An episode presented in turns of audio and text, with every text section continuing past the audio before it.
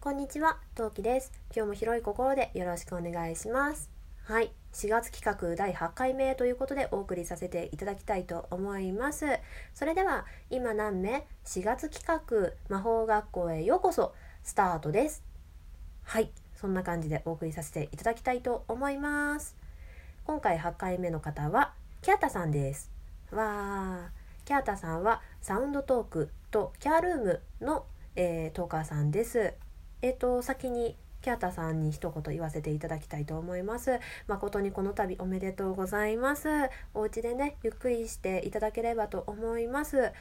うんできたら聞いてくれたら嬉しいんですけどまあねゆっくりししてゆっくり聞いていただけるように今回はなるべくちょっとトーンは落とし気味で話していきたいと思います。はい。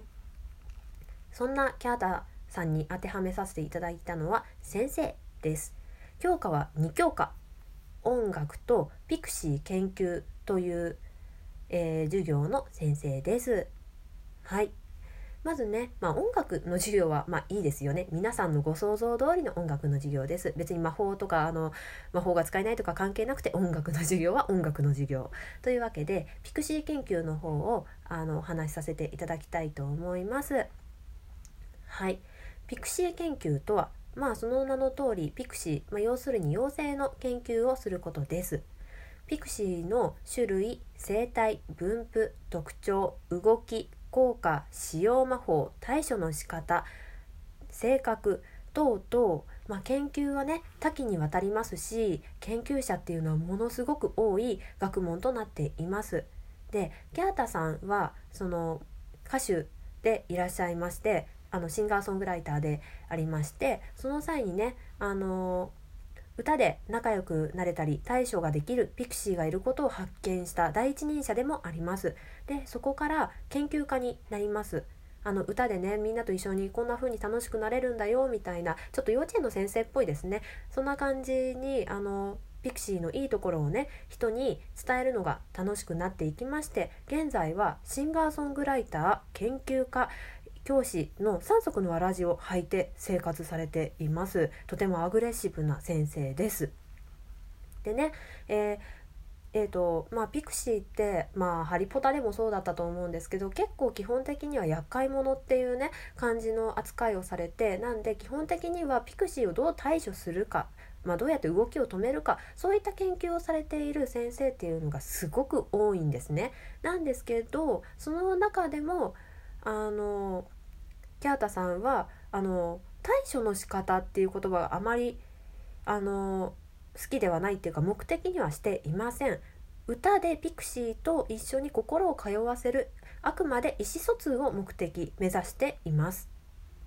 でちなみにちょっと横にずれるんですけどシンガーソングライターとしてもねとても人気がありまして音楽の授業もそういったわけで大変人気があります。はい、であの私の歌をね気に入ってくれた人たち授業を受けてくれた人たちはピクシーともたちともきっと仲良くなれるわピクシーたちとも友達になれるわよっていうのがね結構口癖。でいつもね授業音楽の授業もね楽しくあの受けることができるということで人気のある授業です。ちなみに私も音楽の授業受けてます。ちなみにピクシーには基準がありまして大きさが15センチから20センチまでの小型で人語にあの人の言葉ですね人語を発さず理解しないもの、まあ、だからこっちがあのこっちがまあ例えば「止まれ」とか言っても、まあ、ピクシーたちって、まあ、もう一回話すと「ハリポタ」の時みたいに基本的に言うこと聞かないじゃないですか。ってことは、まあ、表情を見て何を言っているかっていう意思疎通をするだけで言語っていう感じでは理解はしてないんですね。なので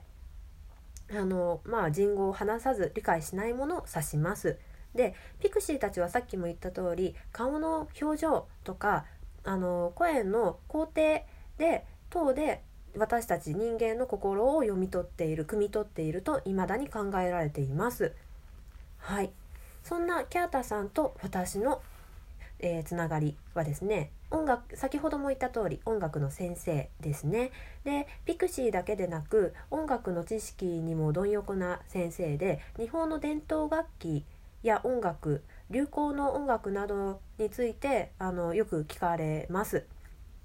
でね、えー、キャータ先生のすごいところはですねあの音楽の才能ものすごく溢れていて、まあ、楽器ともお友達っていう感じのね先生でしてあのね琵琶法師が持ってる琵琶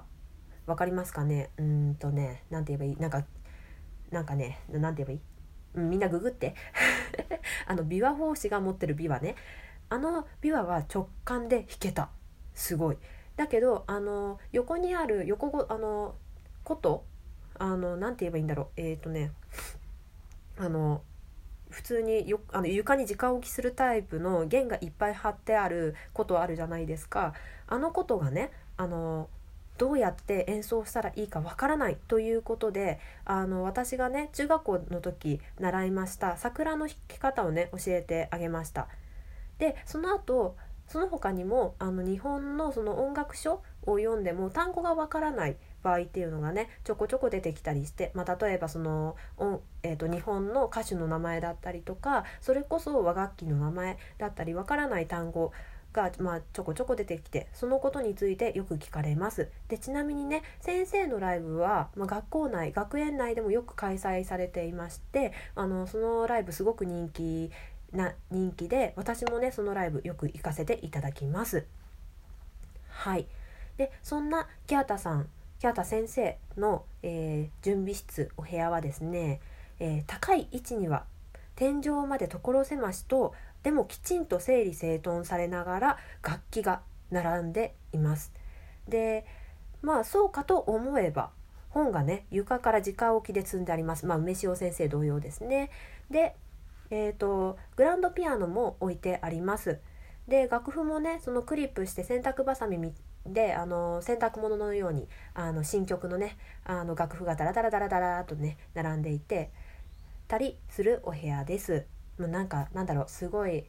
なんだろう私的に言うとファンシーなお部屋ですね。はい、でね仲の良いピクシーたちが出入りできるようにあの大きい窓どの先生のお部屋にもあの大きい窓があるんですけどそのね脇にちっちゃい小窓がつくあのついていますだいそれこそだいたいあの20センチ15センチから20センチのねあのピクシー用の小さい小窓がついています。はい。そんな感じでお送りさせていただきました。いかがだったでしょうか？あの人の声聞いてると気持ち悪くなっちゃうなんていうこともね多々ありますのであまり無理せずにあの、ね、ラジオトーク楽しんでいただけたらと思います。よければ私の配信も思い出した時に聞いてくれたら嬉しいなって思います。それでは、えー、4月配信4月企画配信まだまだ続きますので皆さんもよろしくお願いします。それじゃまたね。